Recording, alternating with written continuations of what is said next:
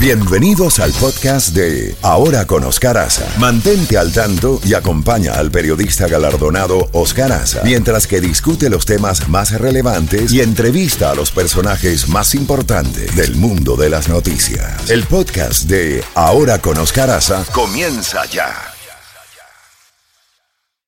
Z mañana por Z92. Muy bien, cuando son las 8 de la mañana en punto, acá en la costa este de los Estados Unidos, vámonos directamente a Bogotá, donde hay una hora menos, y vamos a hacer comunicación con la jefa y editora de el periódico El Tiempo, la jefa y editora de la unidad investigativa del periódico más importante de los colombianos, El Tiempo. Ella es Marta Soto, brillante periodista que siempre nos acompaña en Ahora con Oscar Aza. Y vamos a hablar sobre la, lo que está sucediendo en Colombia sobre todo con la expectativa del nuevo gobierno, recordemos de Gustavo Petro, que va a ser a partir del día 7 de agosto. ¿Y por qué la expectativa? Porque el cambio de la divisa del peso colombiano al dólar ha ido incrementando, pero de una manera impresionante desde el pasado primero 2 de julio. Y en este momento, mirando acá, el cambio, la tasa representativa, amanece hoy a 4.624 pesos con 91 centavos, un dólar por eh, el peso colombiano, o sea, 4.624 pesos colombianos por un dólar. ¿Y qué más, eh, Marta, que nos ponga al tanto sobre todo las incertidumbres al respecto? Eh, se habla de fuga de capital. Gustavo Petro ha dicho que no hay por qué ponerse nervioso de cuando él tome la presidencia. En fin, para que nos haga un resumen, Marta, con los buenos días, ¿qué está pasando hoy en Colombia? Pues mira, la palabra que define todo sería incertidumbre. Por primera vez en dos décadas el euro y el dólar se igualaron.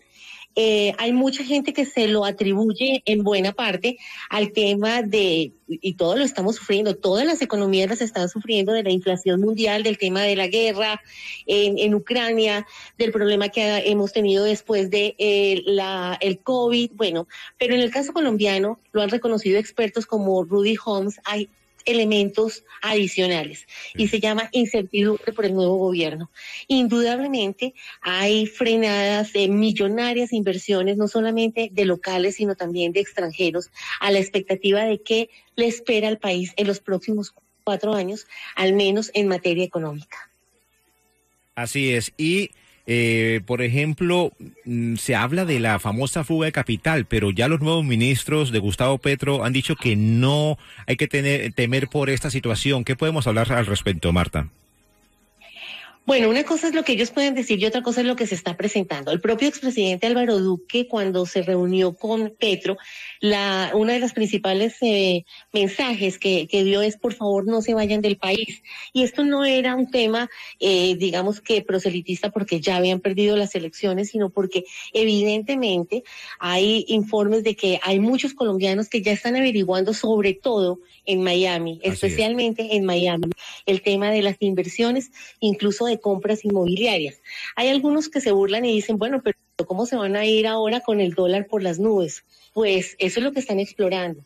Eh, nosotros hicimos un sondeo en algunas inmobiliarias en donde dijeron que efectivamente hay una especie de estampida, por lo menos de exploratoria de colombianos, preguntando por eh, viviendas, preguntando por inversiones, preguntando por apertura de empresas. Esto trae consigo no solamente que se vaya capitales, sino también tributación, porque estarían cambiando eh, eh, de país de tributación y eso tendría, obviamente, repercusiones económicas en Colombia. ¿Qué dicen los gremios económicos? Porque por ahí vi el otro día Luis Carlos Sarmiento como dando a entender de que eh, la situación no se maneja de la forma como está pensando Gustavo Petro. ¿Los gremios económicos están todo el mundo a la expectativa o, qué noticias tienes recientes, eh, Marta? Pues el nuevo ministro de Hacienda, eh, que viene además de otros gobiernos, porque se paseó también por el gobierno de César Gaviria, por ejemplo, y estuvo en el equipo de Juan Manuel Santos, sabe muy bien lo que significa seguridad jurídica no solamente para colombianos, sino también para extranjeros. Y a eso se refería Luis Carlos Sarmiento, diciendo que de un plumazo no se puede cambiar todo lo que ha estructurado un país en torno a la seguridad jurídica para inversiones millonarias. Aquí tenemos a los chinos, tenemos a españoles, tenemos a ingleses, tenemos grandes multinacionales que están desarrollando obras en el país, obras de carreteras de cuarta generación, eh, que están adelantando el tema de los puertos y no se pueden cambiar las reglas del juego. A eso era lo que se refería Luis Carlos eh, Sarmiento y eso es una realidad que sabe muy bien el ministro. Ellos eh, necesitan plata y ya lo demostraron con esa ambiciosa reforma tributaria que están planteando y para eso necesitan eh, sectores productivos. Y si no lanzan como están esperando todos esos sectores mensajes de tranquilidad, de seguridad económica, no van a tener de dónde sacar plata para hacer esa reforma tributaria. Y no puede seguir la clase media que ahora nos convirtieron en clase alta eh, pues eh, tributando por el resto de los que se van a ir o de los que no van a venir a invertir.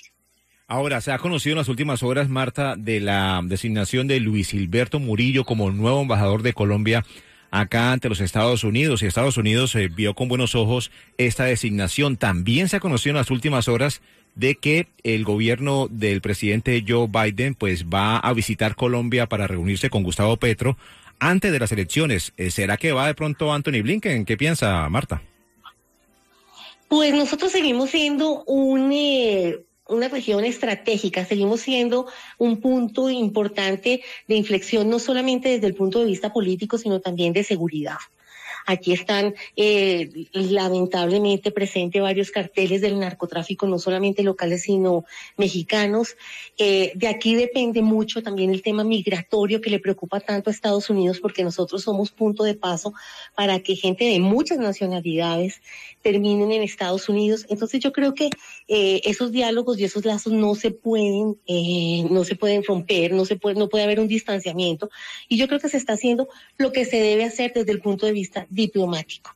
También tienes que saber, ¿no? Que va a haber la primera reunión entre congresistas venezolanos y congresistas colombianos para empezar a activar las relaciones con Venezuela.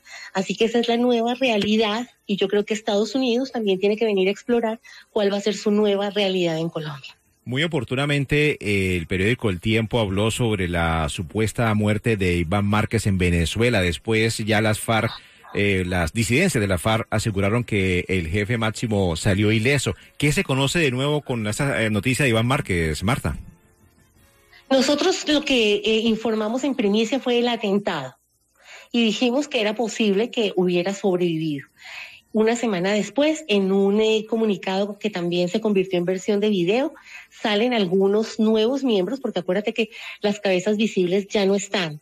Eh, Venezuela se convirtió en su cementerio. Ya no aparecieron ni Romaña, ni El Paisa, ni Santrich, y por supuesto tampoco Iván Márquez. Salieron algunos nuevos a decir que el comandante, como le dicen ellos, había salido ileso y bueno, una diatriba en contra del gobierno saliente de Iván Duque y también de la prensa nacional. Eso llamó mucho la atención.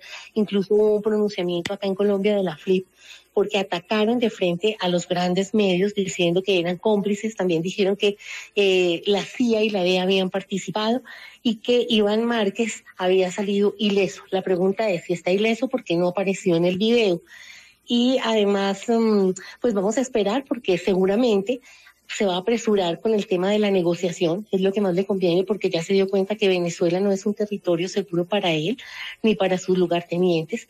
Aquí la gran pregunta, y así lo dijimos nosotros, es que eh, sabíamos que la mafia mexicana también lo estaba buscando, porque para la mafia mexicana una negociación de Márquez y de su disidencia con el gobierno colombiano significa cerrar muchos, um, digamos que líneas de negocio, pero también la, la posibilidad de delaciones. Y creo que no están interesados los mexicanos en cerrar esa llave del narcotráfico que tienen abierta en Colombia.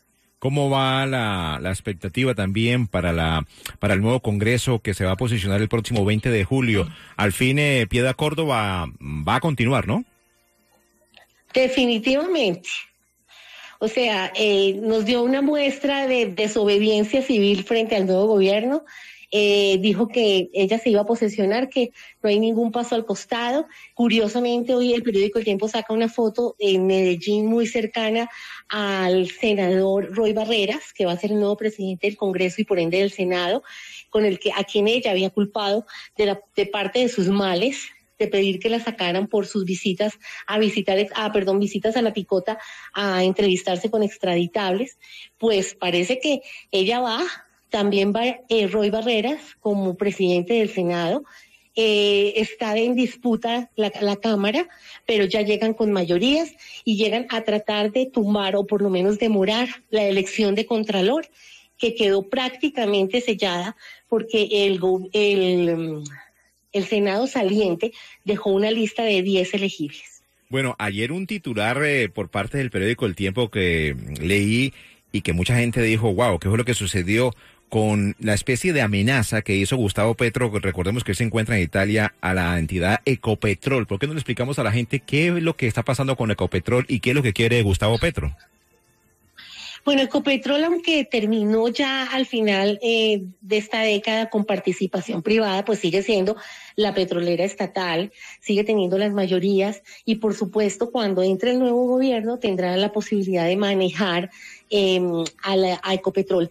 Aquí se ha tenido un viraje. Acuérdate que inicialmente en campaña eh, Petro dijo que cero explotación, cero exploración y que Colombia tenía que migrar a un tipo de exportación limpia, que ya no íbamos a seguir eh, explorando y explotando petróleo y gas.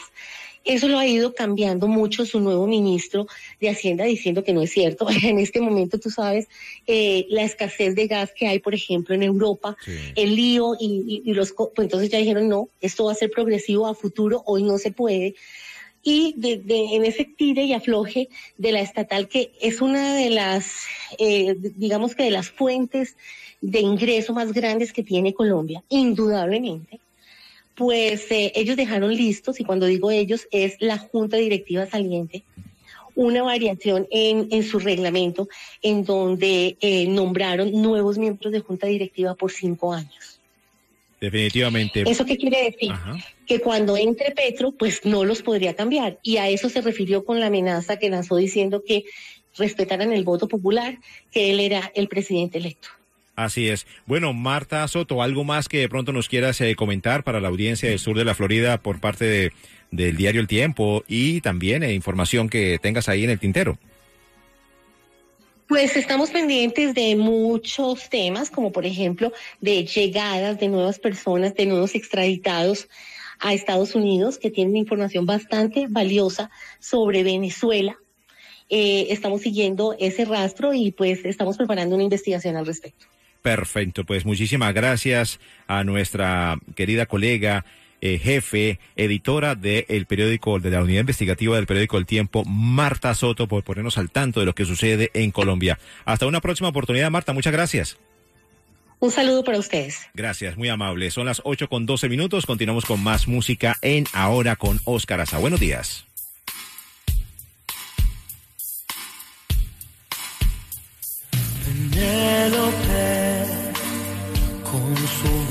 De piel marrón y sus zapatos de tacón